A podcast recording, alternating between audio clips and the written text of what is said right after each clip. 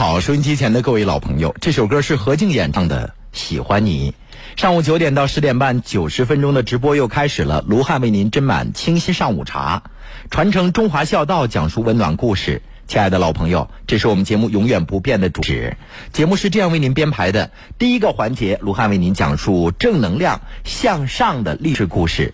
那清新翰林院第二个板块呢，卢汉将回答您提出的问题。您可以通过微信公众平台“龙小爱”跟我进行互动，或者是打通电话零四五幺八二八九八八九七，跟我们的节目编辑说说您的事儿。有关于如何养老、去哪儿养老，亦或是孩子教育的问题，还有呢，就是人生职业规划的十字路口，向左走，向右走，您都可以向卢汉提问。当然了，卢汉不知道的，还可以请求收音机前热心的叔叔阿姨，他也乐意给咱们年轻人指点迷津，指明前进的方向。首先走进今天节目的第一个板块——清新翰林院。向上，向美，向善，清新翰林院。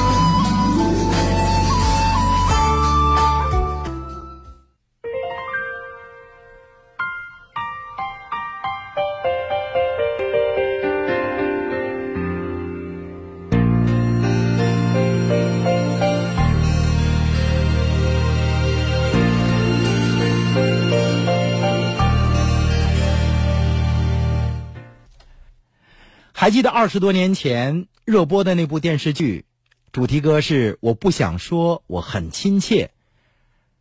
那部电视剧叫做《外来妹》，一部电视剧迅速的火了一个女明星，她的名字叫做陈小艺。那今天清新翰林院为您讲述的就是陈小艺的故事。陈小艺呢，在一九六八年出生在四川乐山。因为一九九一年主演了电视剧《外来妹》而走红，这是中国荧屏上第一个打工妹的形象。她也凭借着这部电视剧和徐帆、蒋雯丽、李林并称为中国荧屏四大青衣。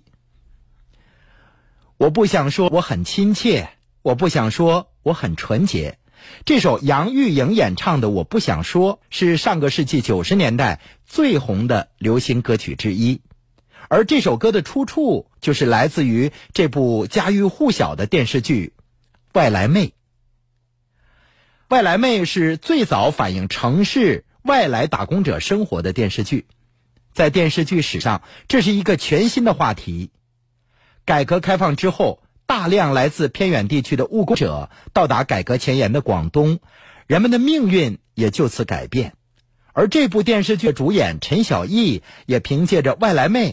成为一代中国电视剧女演员的青衣型代表人物。陈小艺出生在四川一个川剧演员家庭，从小学习川剧。一九八七年，陈小艺考取了中央戏剧学院表演系，大四那年出演了《外来妹》，此后顺利的进入北京人民艺术剧院。至今，陈小艺依然清晰的记得当年在广州火车站排。外来妹时，火车上拉了一车厢南下的打工者。他回忆说：“那个场景太壮观了。改革开放就是这样。”陈小艺的少女时代是在四川乐山度过的。在一九八七年考上中戏之前，安稳的生活在川蜀盆地中，对外面的世界没有憧憬。陈小艺的妈妈是川剧演员，陈小艺也跟着从小学川剧。毕业之后，跟妈妈在一个剧团。八十年代末，各地年轻人已经开始接触到国外五光十色的电影和流行音乐，川剧基本属于老年人的娱乐项目。那时，陈小艺在台上演川剧，台下的观众都是老爷爷老奶奶，有一些老的剧目呢，爷爷奶奶们也看过无数遍了，坐在台下打着瞌睡。陈小艺回忆说：“当时自己在舞台上努力演出，无人欣赏，觉得这件事白做了，是特别伤心的一件事儿。”那一年，陈小艺在乐山演话剧《少年郭沫若》，他的表演引起了剧团一个中央戏剧学院实习生的注意。实习生问陈小艺：“你为什么不去考中戏呢？”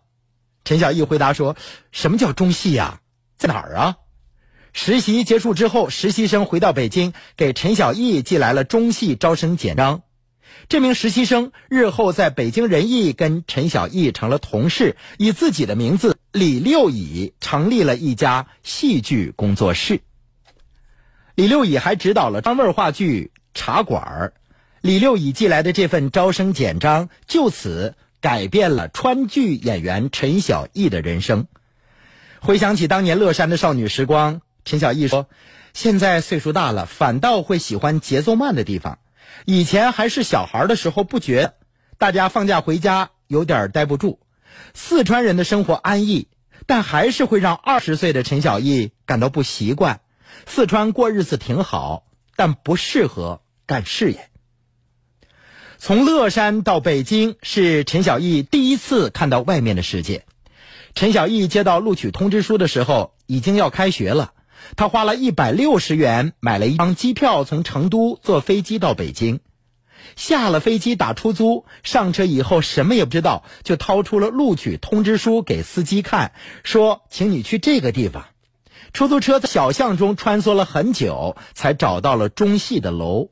司机把俩大箱子往地上一放，陈小艺站在教务处门口，老师呢把窗户一推开，说：“你是陈小艺吧？等着，给你叫同学。”放行李的时候，所有的同学来跟陈小艺打招呼，即便是来看看最后一个报道的同学长什么样。随后，大家说要去和平里的影协看电影《大白鲨》，陈小艺就被他的这些同学们拉着坐公共汽车到了电影院。看完电影，同学们又是一起走回学校。于是，懵懂的陈小艺一路跟着从和平里。走东棉花胡同，一路走到了地安门，好累，但是也好有趣儿啊！这就是北京留给陈小艺最初的印象。陈小艺不仅来到北京，再后来他还出了一趟国。大学二年级那年，世界戏剧的老大哥是前苏联，中戏要选派学生参加前苏联、德国、捷克等国家的戏剧交流活动，陈小艺和巩俐被选中。两个人呢，每天放学要坐公交去戏曲学校补戏曲课，学完了再坐车回中戏。去前苏联也是坐火车去的，整整七天七夜，在火车上就吃方便面、火腿肠。但是第一次出国，依然感到很兴奋，也不觉得时间有那么长。前苏联给陈小艺留下最深刻的印象就是，拿钱买不到东西，去蔬菜和水果店几乎什么都没有，空荡荡的。对于那时的中国大学生，前苏联解体前的一切很新奇。当时大家什么都不懂，也什么都没有，出国只带了两身衣服，坐火车和见大使穿的都是一样的。在八十年代末，陈小艺接触到的世界是新奇而又有趣的。那时他的偶像呢是周润发，梦想着希望有一天能够跟周润发一起拍戏。朋友们都知道陈小艺特别喜欢周润发，所以送给陈小艺的生日礼物都是周润发的照片。分到北京人艺之后呢，陈小艺宿舍门口还有一张周润发的照片。在中戏看的戏多，接触外国电影书籍的机会呢也很多。陈小艺在大学时代最喜欢的一本书是茨威格的《一个陌生女人的来信》。毕业以后呢，分到人艺。陈小艺和徐帆都住在单身宿舍，两个外地女孩经常骑着自行车，北京有戏呀就到处去看。外来妹中，陈小艺饰演的赵小云伶俐聪明，被商品大潮从穷乡僻壤的赵家坳带到了珠江三角洲，这个角色被评为改革开放中涌现出的新型现代女性。一九九一年，电视剧《外来妹》在中央电视台播出。这是最早反映广东地区外来打工者生活的电视剧，描述了几个从穷山沟到广东打工的女性的命运。姑娘们进了康乐厂，成了外来打工妹。进工厂之后，个人的命运也各不相同。陈小艺主演的赵小云从一个普通的打工妹成为企业的负责人，实现了人生的飞跃。陈小艺也因为这部电视剧一夜红遍全国。决定人生转折处的时候，往往自己并不知晓。陈小艺也是同样的。在电视剧《外来妹》导演程浩来到中央戏剧学院寻觅演员的时候，陈小艺刚排完中戏毕业大戏。程浩在操场上叫住了陈小艺，跟他聊起了电视剧《外来妹》。陈小艺呢也根本没听进去，只是说有规定啊，不让在校期间外出拍戏。导演说：“你也别想那么多，我把剧本给你，你看了呢，告诉我喜不喜欢。”剧本很短，陈小艺趁着午睡的时候就看完了，跟导演说：“我挺喜欢的，但是想演性格倔强、容貌美丽的女二号。”导演没答应，陈小艺心想能去就行啊。结果呢，学校也认为电视剧《外来妹》是一部好作品，于是就答应让陈小艺去拍这部电视剧了。由于拍摄的是南下打工题材，整部戏呢是在广州东莞拍的，那也是陈小艺第一次来广州，对这里的一切既感觉新奇又害怕。第一印象就是广东人特别会吃。再就是说粤语完全听不懂，为了演好赵小云，陈小艺呢跟当地的外来妹们同吃同住了一个星期，体验生活。他说那些打工真的是太苦了。他体验生活的工厂算比较不错的，工人呢自己有一铺床，而且还可以煲汤喝。陈小艺跟着体验生活的女工呢，也很像赵小云，有文化也有抱负。其他很多工人睡的就是通铺的板床，吃的是厂里阿姨给做的饭，切好的菜装在一个大盘里，全倒进锅里炒。拍摄的时候，剧组到了广州火车站，火车上拉的那一车呀，基本都是南下的打工者，场景非常的壮观。因为剧组跟车站说好了，有几个车厢不让人下，开了一道缝，把几个演员塞进去。等到了拍摄的时候呢。车门打开以后，陈小艺夹杂在一车厢的打工妹中，难以分清是现实还是戏剧。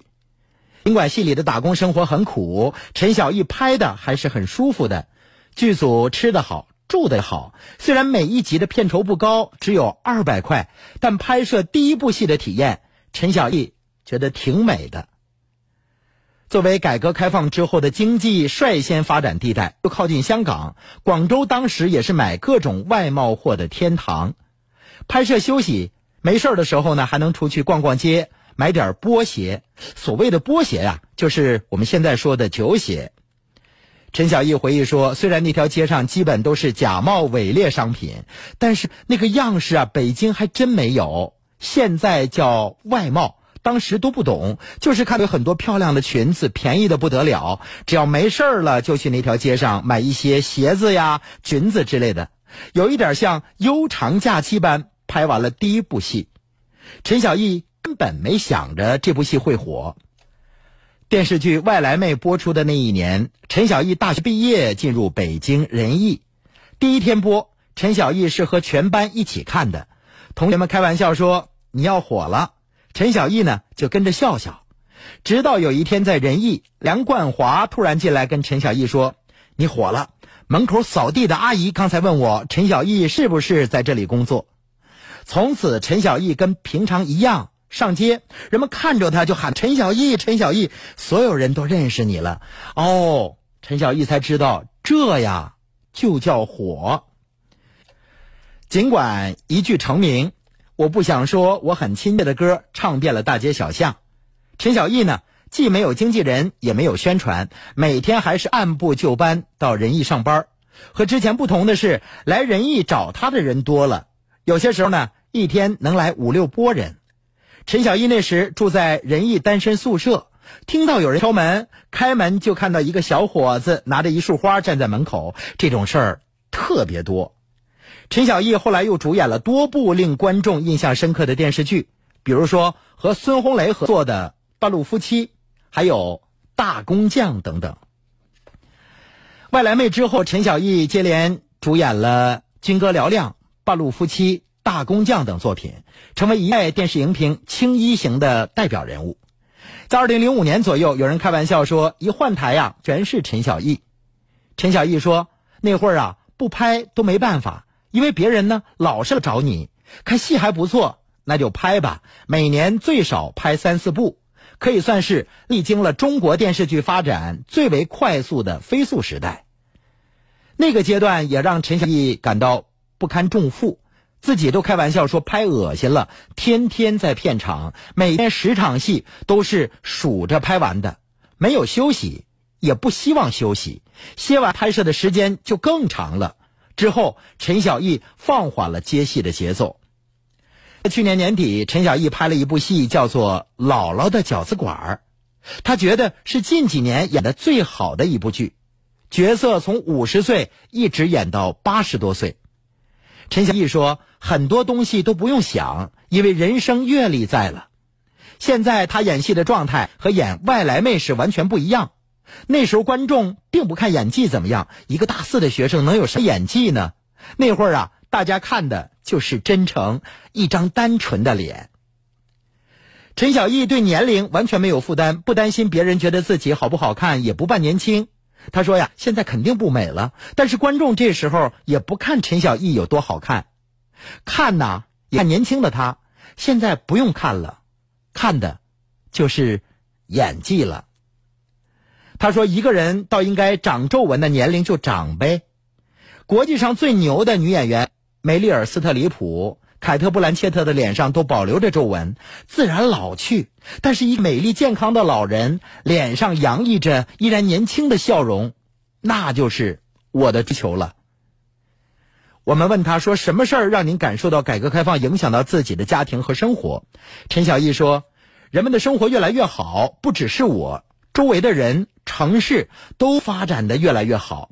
在八十年代的时候，我妈妈一个月的工资也就三十多块，后来涨到了一百多块钱。”我们又问他说：“第一次跟港台的同行合作有什么不一样的经历和接触吗？”陈小艺说：“第一次就是《外来妹》里和汤振宗搭戏。本来呀，这个导演想找汤镇业，当时汤镇业更火一点，人也帅，但是他来不了，时间不行啊。于是汤镇业就推荐了他的亲哥汤振宗。导演一看照片说：‘哎呀，这比汤镇业更合适。’他说。”确实，香港演员的敬业程度要优于内地演员，永远不迟到，很敬业。当时给陈小艺的感触很深。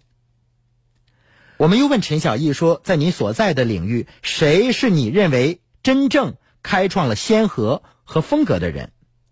陈小艺如是说：“他说，像于世之老师这些前辈，那太多了。”于世之老师在世的时候，包括林连坤和朱旭老师还在演戏的时候，我就已经尽入人意了。要做到他们那样是挺不容易的一件事儿。人要学习控制自己的欲望，要去过平淡而且清贫的日子，还要对表演有这个职业特有的单纯、热爱和执着。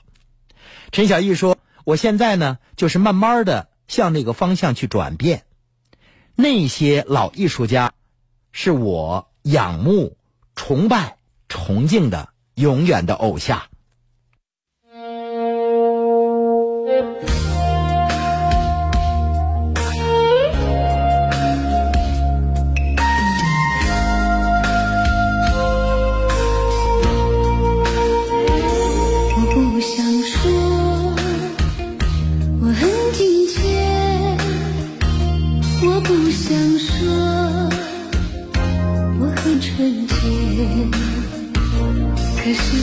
我不能拒绝心中的感觉，看看可爱的天，摸摸真实的脸，你的心情我能理解，许多的爱。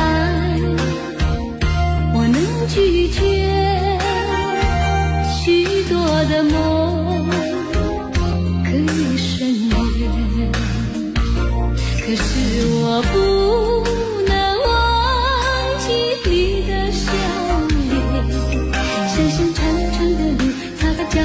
wish you.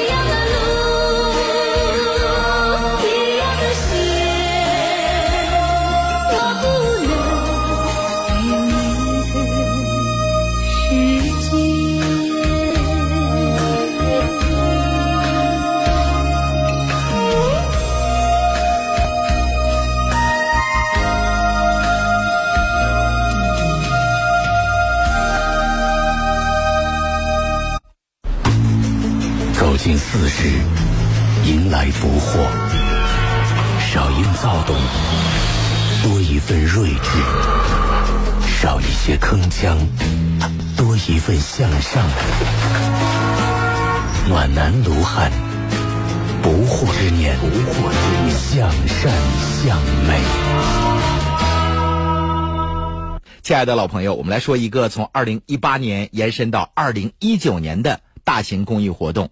说人老啊，先老哪儿呢？没错，先老腿。人一半的血管在腿上，危险就在腿上潜伏着。腿部麻、凉、疼，这就是下肢动脉硬化闭塞症在预警了，严重的可能导致截肢。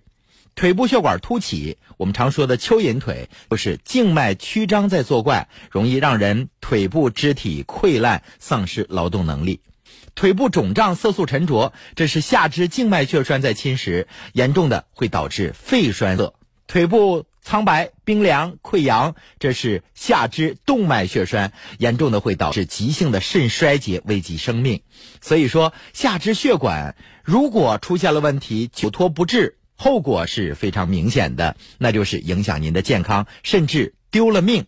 不开刀介入治疗，无痛恢复快，没有并发症。想要保住腿，介入治疗是首选。黑龙江远东心脑血管医院为您主办的“关注下肢血管健康”大型公益活动，正在免费的为您做检查，同时您还可以申请五千元的救助金，幺三零四五幺七六幺幺六，幺三零四五幺七六幺幺六。所谓的介入治疗其实是不开刀的，在您的大腿根部血管一个针眼儿那么大小的一个小孔。就可以在这个电脑的显示下，医生操纵着在您的病灶做手术了，这就是介入治疗。亲爱的老朋友，幺三零四五幺七六幺幺六，困难群体还可以申请五千元的介入治疗的援助金。当然了，省市新农合医保都可以报销。幺三零四五幺七六幺幺六。建筑工人，城市巨变的建设者，交通警察，道路安全的守护者。医生护士，人生交响曲的谱写者。汗水是每一位劳动者最闪亮的勋章，勤奋是人生旅途中最美丽的风景。FM 九七，这个五一致敬最美的你，劳动节快乐！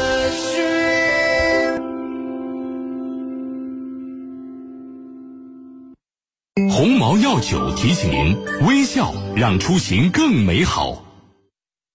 七星五一低价汉全城全线放假，最高直降两千。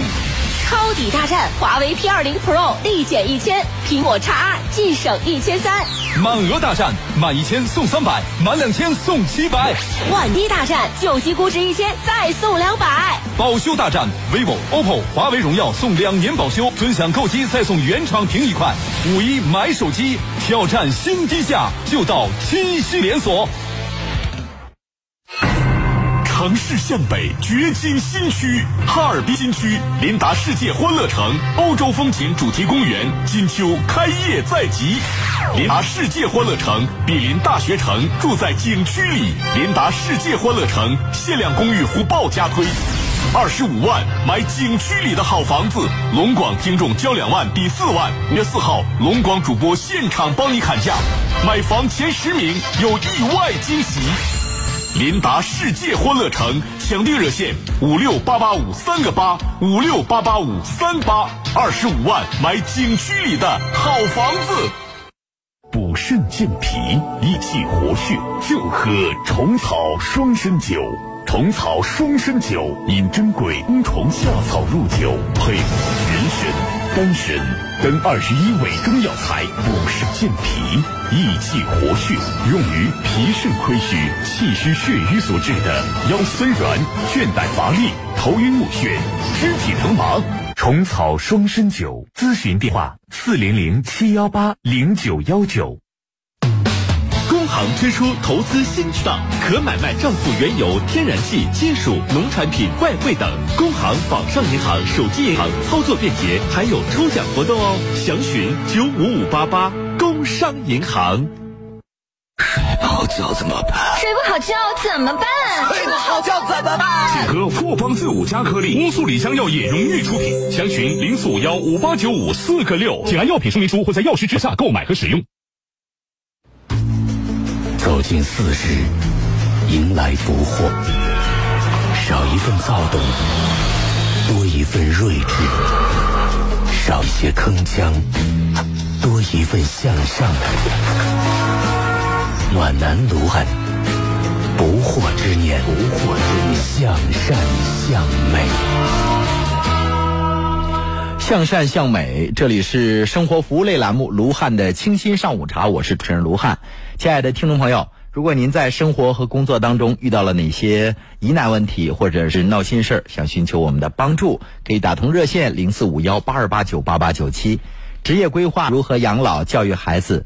八二八九八八九七。我们再来看看微信公众平台回忆说，儿子做视频剪辑，毕业之后工作好找吗？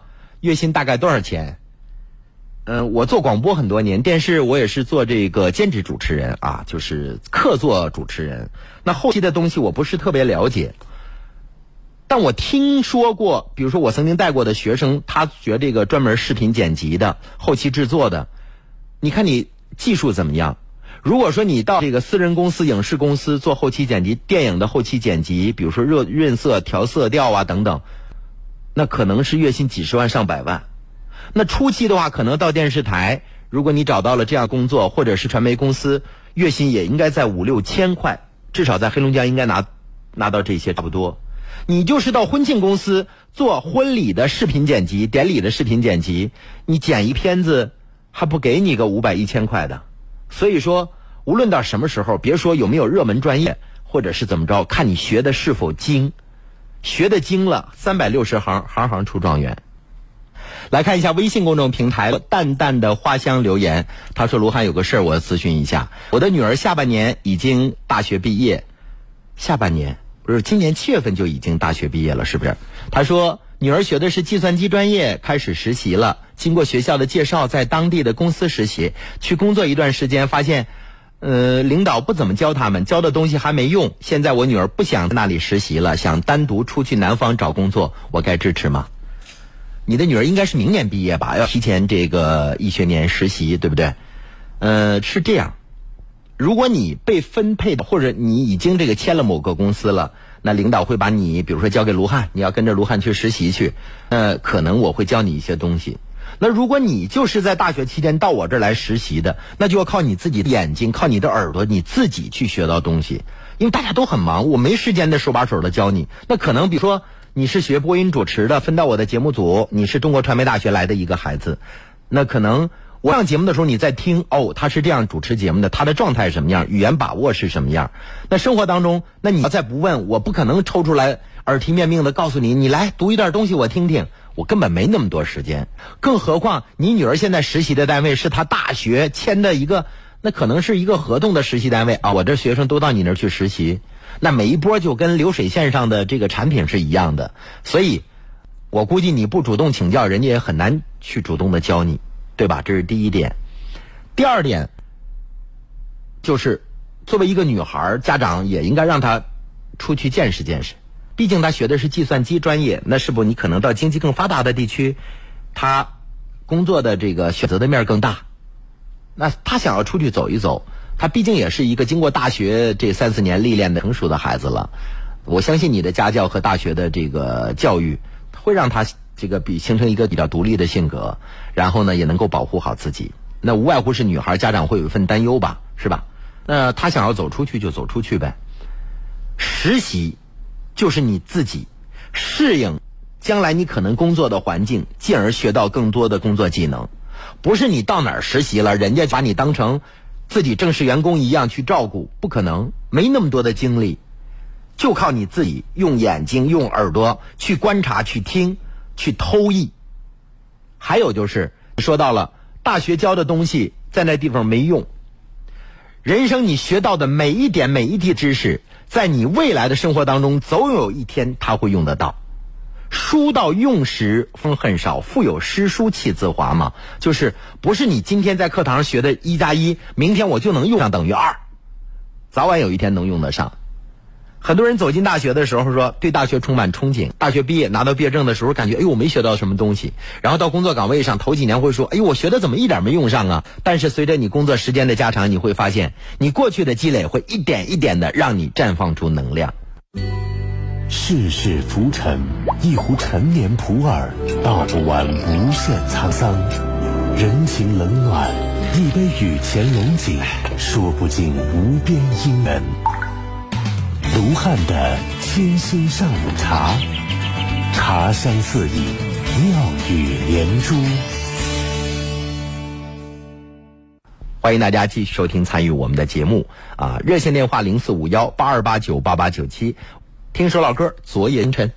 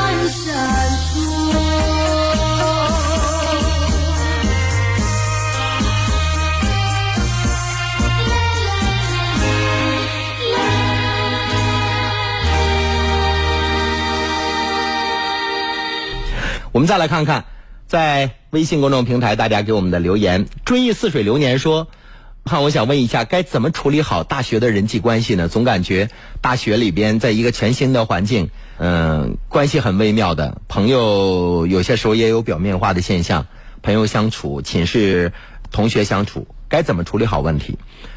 我是这样想，在大学，你首先要学到的是专业的东西。他毕竟从高中这样的一个普及教育学到了一个到了一个专业教育的层面了。你到大学，首先你要学到一个非常非常精良的专业知识，比如说你是学外专业的，你学播音的、广播电视编导的、计算机的、数学的、语文的，你每个人的专业不一样，你最后一定要让自己变得出类拔萃，这第一点。第二点就是在大学，你一定要学到一个非常好的，掌握一个非常好的学习方法。到大学了。你如何学习？会学习，这就是一个成人该掌握的东西了。这会让你受用一生。除了专业课你必须要掌握的基本技能之外，掌握一个非常好的学习方法，这非常重要。有的人会学习，有人不会学习。你看，有的人说我每天这个游泳、健身，在大学期间潇洒着呢，但是考研究生成绩特别高，成绩特别好，原因就是他掌握了非常好的学习方法。因为你过了十八岁。走向成年，人逐渐成熟了，这是第二点。第四点就是，大学其实它是更让你，它就是从学生时代到你参加工作、成人时中间的一个衔接，逐渐的一点点渗透，让你逐渐的了解人情世故，掌握辨别是非黑白。所以这个时候，学习最重要，掌握学习方法排在第二位。其三就是，你这个时候就不能再自私。什么事儿都以我为中心，要考虑别人的感受。所以你说到的，有些时候人际关系比较复杂，因为成年人了嘛，想的更多了。这时候不忘初心最重要了。我向大家推荐过说，当年陈凯歌拍了一部电影叫《道士下山》，师傅是李雪健扮演的，送王宝强扮演的那个道士下山的时候，在山门说了一句话：“不改初衷，真豪杰。”什么意思？就你不变初心最好，你的初心是善良的，是正能量的。朋友之间也表面化这个问题，就是因为都很成，都成年人很成熟了，他不会像我们小的时候，因为上个啪叽，这个我给你个粘豆包，你就能成为我好朋友，到我们家里边一个被窝睡一觉，是吧？那时候很小。现在成年了，那彼此都会比较慎重，所以你想教一个人或者走进一个人的内心，他不像小的时候那么容易。在大学掌握好专业知识，掌握好的学习方法啊，这是最重要的。百善孝为先，以孝行天下。常思反哺之意，常怀感恩之心。卢汉的清新上午茶，传承中华孝一个叫妞妞的朋友在杭州呢，他给我发了一封微信，他说我跟我的丈夫，呃，工作都很稳定，在嘉兴，可他不同意买房子，总找各种理由。我们手上有二十多万，买个小户型可能得需要六十万左右。我想听听卢汉的看法。你丈夫不想买房子的理由是什么？我估计他一定是也有自己的独立想法。你想买房子，你想我们家里边这个一家三口。有房子了，可能更稳定、更稳固了，是吧？对于很多女士来说，那有房子就代表家，有家才有爱呢。呃，刚性需求，我现在手头有二十多万，那六十多万就可以买套小户型的房子，首付百分之三十，大概二十万左右。那是不是你的先生认为我钱再多攒一点，可能会更宽裕一点？要不然现在手头就这二十多万，一次性都交齐首付了，可能生活质量会降低。那你就要需要换位思考。那比如说，再过几年，你这个钱够不够交首付的？或者再过几年，你你是否能够承担更大的这个购房需求啊？这要综合考量。家不是一个讲理的地方，不是说讲谁谁对谁错的地方。夫妻两个人过日子，那大宗消费一定要夫妻商量。那说我买罐口红，我认为这个事儿不要跟你丈夫说吧，也没有必要，是不是？那，就这个买房子这个事儿，你就跟丈夫好好商量商量。你不买的理由是什么？我告诉你，我买的理由是什么？两个人一商量，问题自然不就解决了吗？对不对？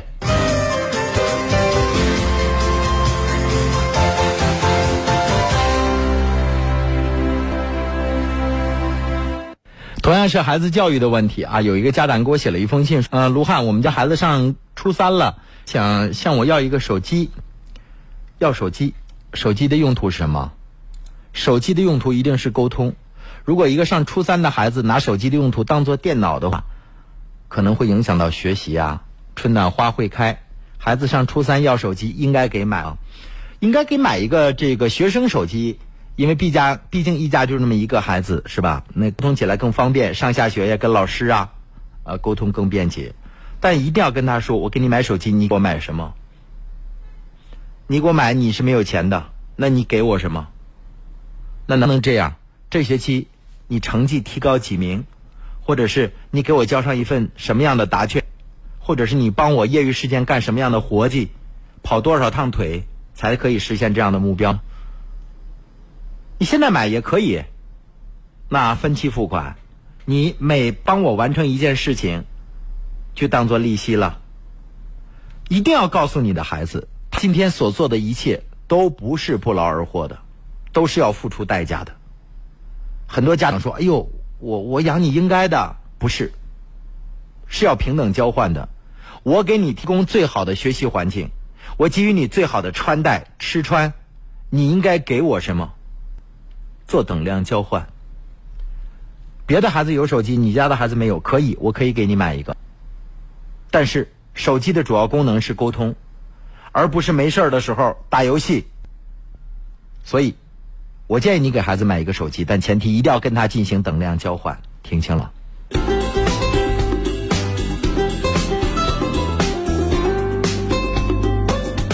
五十岁王大姐说：“女儿今年十五岁，不爱学习，跟同学也不爱沟通，在学校也不爱说话，该怎么办？”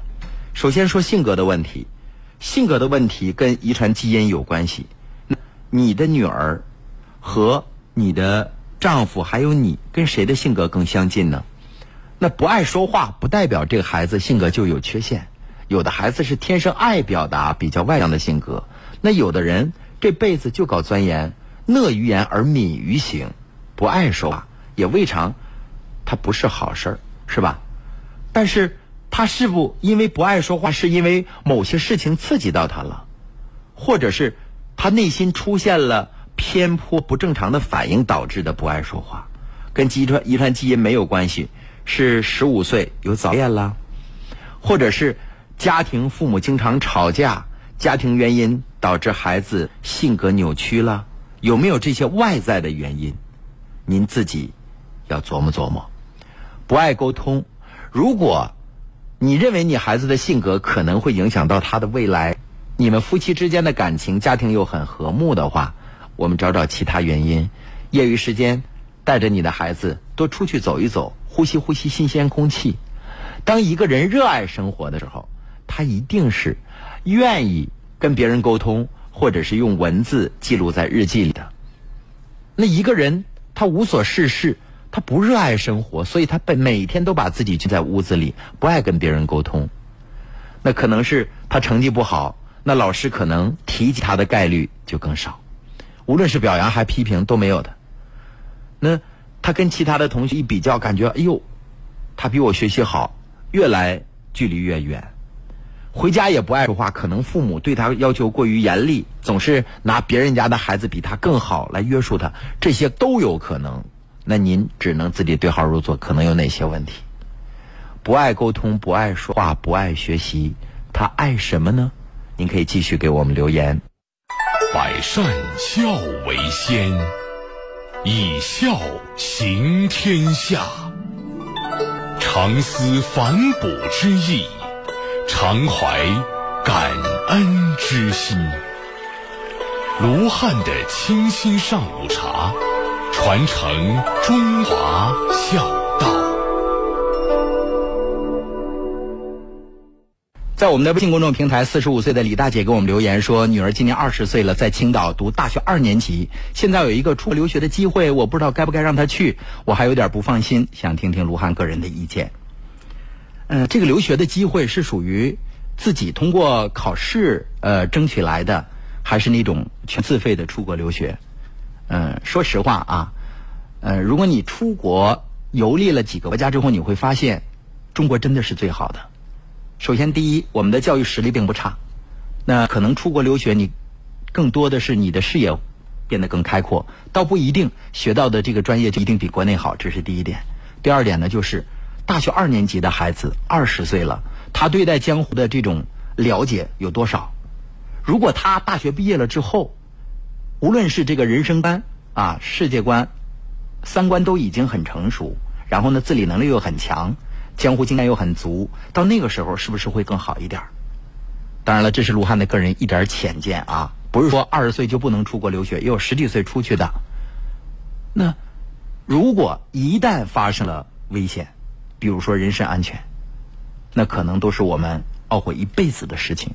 所以我个人意见是，要不然等大学毕业之后，考完研之后，可以申请某个著名大学的这个研究生。然后，呃，无论是这个个人的这个成熟度上，还是这个家长这个放心上哈，都可以有一个非常好的着落吧。这是我的个人一点浅见。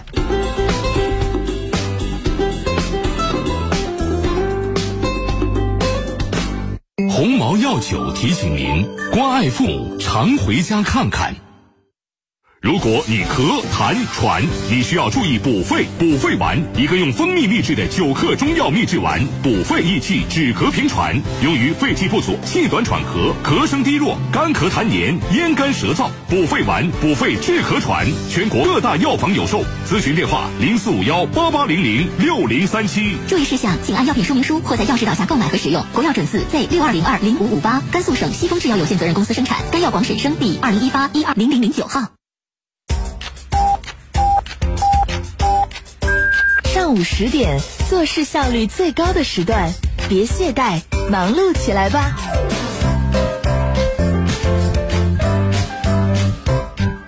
让所有的爱相聚在这里，让所有的幸福和我们在一起。有家就有你，有家就有你，FM 九十七。爱家气象站由皇室益寿强身膏冠名播出。阴晴冷暖，气象万千，爱家气象站。阴晴冷暖，气象万千，关注天气的变化，为您的出行以及着装做好相关的准备。这时间段，我们来共同关注天气的情况。首先呢，来关注哈尔滨市的天气。今天的白天一直到今夜间，哈尔滨市都是晴好的天气。今天白天西南风三至四级，最高气温二十五度；今天夜间偏南风二至三级，最低气温十度。明天的白天是多云的天气，西北风三至四级，最高气温二十三度。明天夜间多云有阵雨的出现，西北风三至四级，最低气温零上六再来共同关注各地市的天气。那今天白天到今天夜间，大兴安岭多云，其他地区晴有时多云。明天白天到明天夜间，伊春、齐齐哈尔、大庆、绥化、鹤岗、佳木斯、七台河多云有阵雨，其他地区是多云的天气。今天白天的最高气温，大兴安岭十六到十八度，其他地区二十三到二十五度。今天夜间的最低气温，大兴安岭零下二到零下四度，大庆、佳木斯、双鸭山十到十二度，其他地区六到八度。好的，收音机前各位亲爱的听众朋友，希望您依照天气的变化，健康之道重在养生，早吃姜补药汤，每天早晨三片醋泡姜，不老医生开药方。万病皆损于阳气，要想健康长寿，先要把人的阳气补足，解决由心阳虚导致的手脚冰凉的问题。醋泡姜养生不失为明智之选，具有养胃、减肥、防脱发、预防慢性疾病、提升人体阳气的功效。不过要注意哦，泡醋生姜平时最好放在冰箱里，这样不容易坏。早餐的时候喝粥，吃点醋泡生姜，不仅清爽可口，还能够补气生阳，功效远远胜于补药。爱家气象由皇氏益寿强身膏冠名播出。《黄帝内经》云：“气血不和，百病乃变化而生。”气血是人体脏腑经络、形体官窍进行生理活动的物质基础，而气血的生成及代谢又都依赖于脏腑经络、形体官窍的正常生理活动。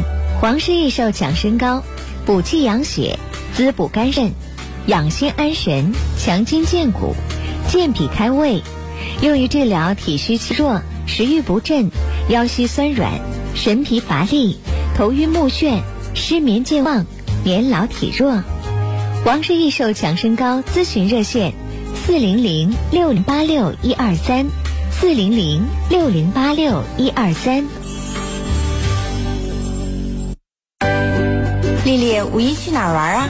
带孩子去动物园啊！孩子老早就想去了，我这也一直没时间。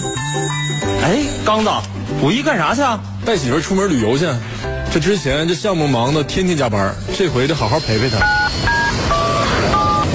妈，你和我爸五一出门吗？不出门的话，我三十号就坐高铁回去，正好今年多休一天。不出不出，回来回来，我和你爸在家给你做锅包肉。你有多久没有好好陪伴自己的家人了？你有多久没有和家人一起开怀大笑了？陪伴是最长情的告白。FM 九七，祝您和家人五一假期快乐！黑天鹅率性低价，燃爆五一，龙广主播大刀阔斧，价砍到底。四月二十八日至五月六日，龙广主播担任低价监督员，亲临黑天鹅保价监督，买贵双倍赔差价，原厂家电低至五折，品牌五十升热水器五百九十九，九阳面条机六百九十九，AD 九公斤变频滚筒洗衣机一千八百九十九，大品牌一点五匹空调一千五百九十九，品牌五十五英寸四 K 彩电一千九百九十九，五一买家电就来黑天鹅，龙广保价更放心。鸿茅药酒提醒您：微笑让出行更美好。补肾健脾、益气活血，就喝虫草双参酒。虫草双参酒因珍贵冬虫夏草入酒，配人参、丹参等二十一味中药材，补肾健脾、益气活血，用于脾肾亏虚、气虚血瘀所致的腰膝酸软、倦怠乏力、头晕目眩、肢体疼麻。虫草双参酒，咨询电话：四零零七幺八零九幺九。睡不好觉怎么办？睡不好觉怎么办？睡不好觉怎么办？请喝复方四五加颗粒，速理香药业荣誉出品。详询零四五幺五八九五四个六，请按药品说明书或在药师指导下购买和使用。走进四十，迎来福祸。少一份躁动，多一份睿智；少一些铿锵，多一份向上。暖男卢汉，不惑之年，不惑之年，向善向美。我是主持人卢汉，这里是大型生活服务类栏目《卢汉的清新上午茶》，向善向美，我们一起传播正能量。小慧留言说：“呃，儿子今年二十五岁，大学学的是法学，毕业两年，找过两份工作，昨天刚刚办了离职，现在有想考公务员的意愿。嗯、是在找份工作还是考公务员？迷失方向了，想听听卢汉的看法。嗯、是这样的啊，就是公务员相对来说工作是比较稳定的，但是我特别想说，如果你没有为人民服务的精神，全心全意为人民服务的精神，你别考公务员。到时候你为老百姓办事儿的时候，你也不心甘情愿。如果说将来你安贫乐道，换句话说，工资不高不低，你想大富大贵不可能。公务员就是国家的公职人员呗，对吧？那工资高不高？不是特别高，那跟做买卖赚钱的比，有可能差很多。到那时候，你天天一门心思的想赚钱，那不行，那你可能会走上犯罪的道路，对吧？所以，如果说他就想稳当一点儿，然后呢，也乐意为老百姓服务、办好事，可以考公务员，我支持。呃，学法学的，呃，我们都知道现在律考不是学法学的，你都考不了这个律师资格证了。那自己不想当律师了是吗？呃，我建议啊，这个自己先冷静的，不着急，说我昨天离职，我今天就要找一个全新的工作，要好好的思忖一下你对未来的职业规划。你知道，做一个公务员，可能你一个月的工资就几千块钱。那如果你再找一对象，结了婚，生了孩子，可能这个钱你也攒不下太多的钱。你这辈子是否能够安心的、踏踏实实的在公务员的队伍当中成长？如果你不能的话，我建议你先别考。还有，公务员是为老百姓服务的，你是否有这良好的心态？别到时候你心里边天天不耐烦，谁一找你办点什么事儿，你情绪极其低落，甚至情绪不好，那都会伤害老百姓，是吧？考公务员，那就是好汉挣有数的钱。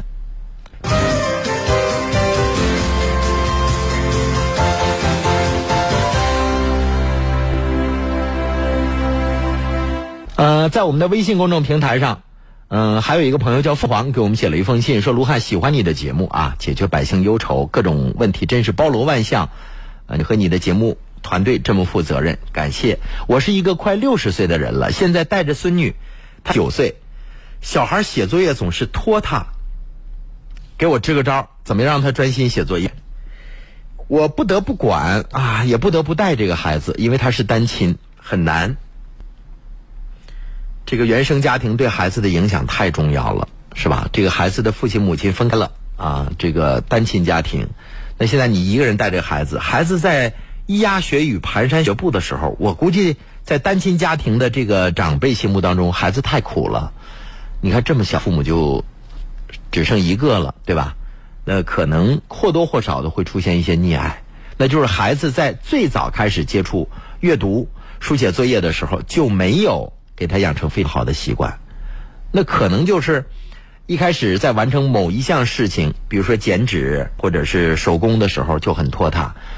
当然跟遗传基因可能也有关系啊，他就是慢人儿啊。这个家长就没有太在意。到上学的时候，强加的去让他迅速完成大量的这个学习的内容，孩子可能就实现不了。那现在还课业负担都已经减负了，不是特别多，有的孩子也要需要三四个小时才能完成。怎么做啊？生活当中，逐渐的去引领他，让他快节奏的加快他的步伐。那比如说，业余生活当中多带这个九岁的孩子参加一些体育运动。有些体育运动是靠速度的，你比如说田径，带领孩子可以参加一些像这个四百米跑、八百米跑，逐渐的去锻炼他的意志品质。再有就是习惯往往二十八天养成。那能不能采取一种鼓励的方法？比如说，今天在一个半小时之内完成作业，完成作业之后，你把自己的袜子、内衣都洗完了之后，我给予你适当的奖励。这适当的奖励不一定是物质上的，那可不可以？小孩现在也有说，这个愿意看动画片，我可以奖赏你一集，或者是呃放周末了，每天奖赏你一集，就通过一些鼓励的方式，让他形成一种习惯，进而这个习惯。可以伴随他一生，是吧？很多家长总说：“哎呀，我总嚷嚷着他。”我曾经在节目里也说过，就尽量不要在孩子这个耳畔总是说，因为你长时间的那种话语重复，不能够引起他内心的那种震动，就是你毫无影响，对吧？所以我建议这个家长可以带领孩子从事一些体育运动。那比如说，呃，九岁了可以练习篮球啊、跆拳道啊，是吧？那个竞技类的，像赛跑啊等等，生活当中采取一些各种鼓励的方法，让孩子能够快速的形成习惯啊就好了。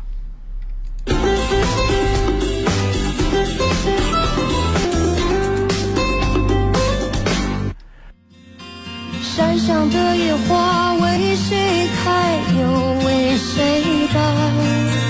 静静的等待，是否能有人采摘？我就像那花一样，在等他到来。拍拍我的肩，我就会听你的安排。摇摇摆摆的花呀，它也需要。你的抚慰，别让它在等待中老去枯萎。品味人生在我们的微信公众平台留言，他说：“卢汉，我的孩子呢正在读小学五年级，最近呢总爱玩游戏。我曾经跟他说过，一天给他两个小时的时间，可是他没信守诺言，就被爸爸收了网络了。到现在也有半个月了，可是他嘴里还时不时的说要玩游戏。我在和他沟通，他表露出很不高兴的表情。我不想让他和我们一样，每天天不亮就出发。”完事人家都睡觉了，我们有些时候还没到家呢。我们没有更大的能力，只是希望通过知识改变他的命运，希望他将来能够活得轻松一点儿。可是我看他似懂非懂的，不太理解。现在呢，家里边没有网络，每天收听收音机，他也听你的节目。我希望你在上节目的时候说说小学生玩游戏的事儿啊，尤其是。对我们这些打工家庭的孩子来说，赚钱不容易。我们也希望他出息人。谢谢卢汉，我和我的先生是做装修刮大白的，很辛苦。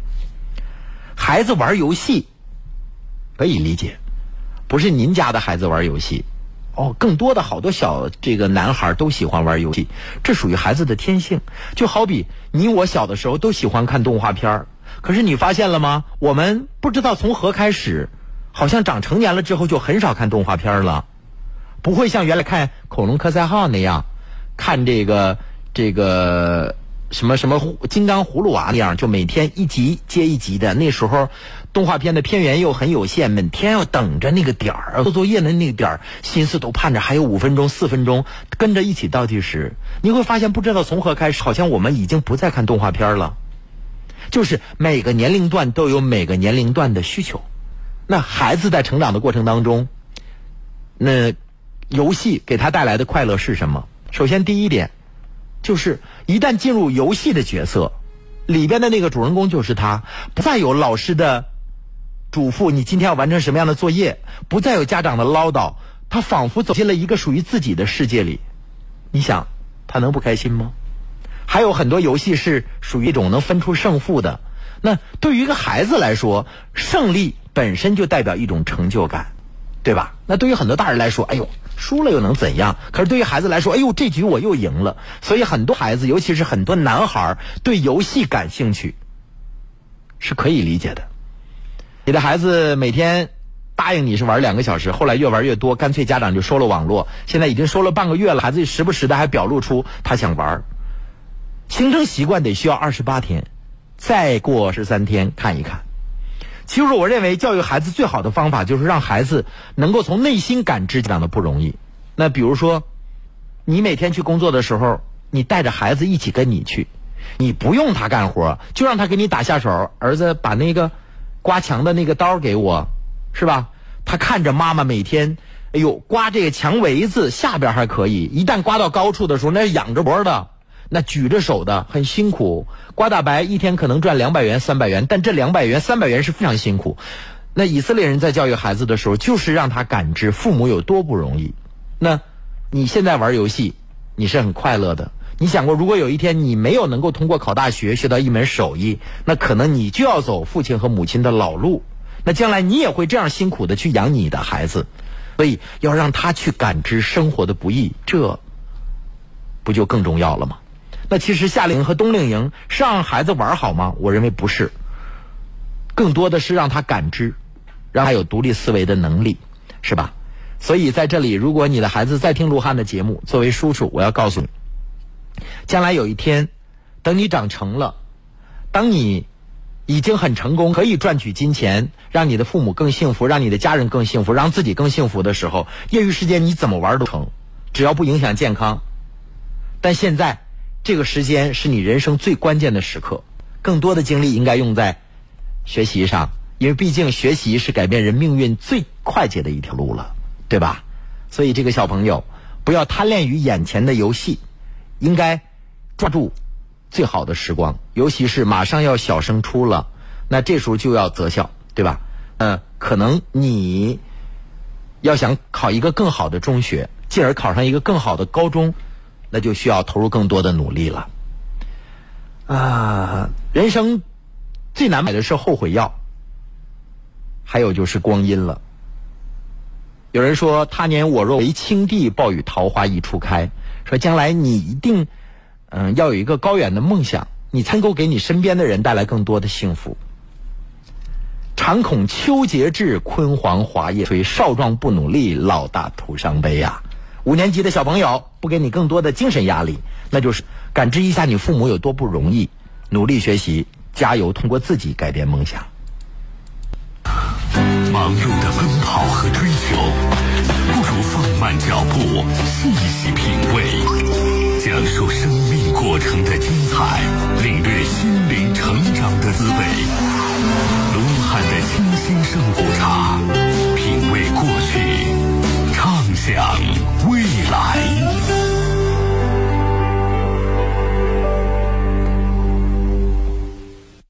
呃，笑傲江湖说卢汉，我是大连的听众，我是吉林人，在大连打拼了十多年，一直想在大连买套房子，可现在的房价我有点承受不了，一万三四一平，那我这工资啊也不是特别高，目前只能买个一居室四十平左右的，五十万到六十万之间。如果在郊区偏远一点的地方买，能够便宜很多，三四十万到四十万能买到七八十平米的。现在有点纠结，是在市区先买个小户型的先过渡一下，还是郊区买个便宜的？但是在郊区买一之后呢？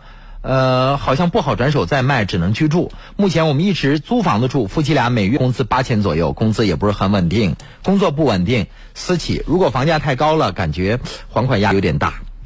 那大连这个是二线城市，也是旅游城市，相对而言，旅游城市好像消费不低，对吧？无论是房价还是日常生活的消费都不低，因为毕竟有大量的游客会涌入去，它又是一个海滨城市，旅游旅游度假城市。啊，我只能说我个人会怎么做了。你说买郊区，可能你的这个压力会小一点；买城市里边，可能你你会感觉好像清囊了。怎么办？我会买市区里，就是离工作单位更近一点。市区里它之所以贵的原因，无外乎就是它的升值空间更大呗，对不对？那它为什么贵呢？就是生活更便捷，呃，周边配套设施更完善。那为什么八十平米的在郊区才三四十万？那无外乎就是远呗，是不是？所以这就是你要量力而行了。这样可不可以呢？就是现在都不要一次性的这个买房子，你你风险太大，那可否考虑这个贷款购房？你比如说你五六十万，那你就首付三四十万，呃，每个月只要你还款的额度不超过你们夫妻总收入的一半，相对而言，你的经济崩盘的可能性就不会大。呃，如果你的还款压力、贷款总额超过了总收入一半，你的生活压力、生活质量势必会降低的。如果换作是我，我只能说我个人意见了哈，那我只能在市市区里买。还有就是你要一定要参考一个问题，就是你们上下班的交通成本。你在市区里买完这套房子之后，你们上班近了吗？那坐地铁或者公交多长时间能到？要考虑这个问题。如果每天上下班路上的时间，你每天看着比别人多那么一两个小时不怎么着，你想想，一年三百六十五天，那一天多出一个小时，一年你多付出的时间成本是三百多个小时。换做天的话，一天二十四小时，你相当于有十几天的时间，二十天的时间，无偿的浪费掉了，这也要计算成本的，对不对？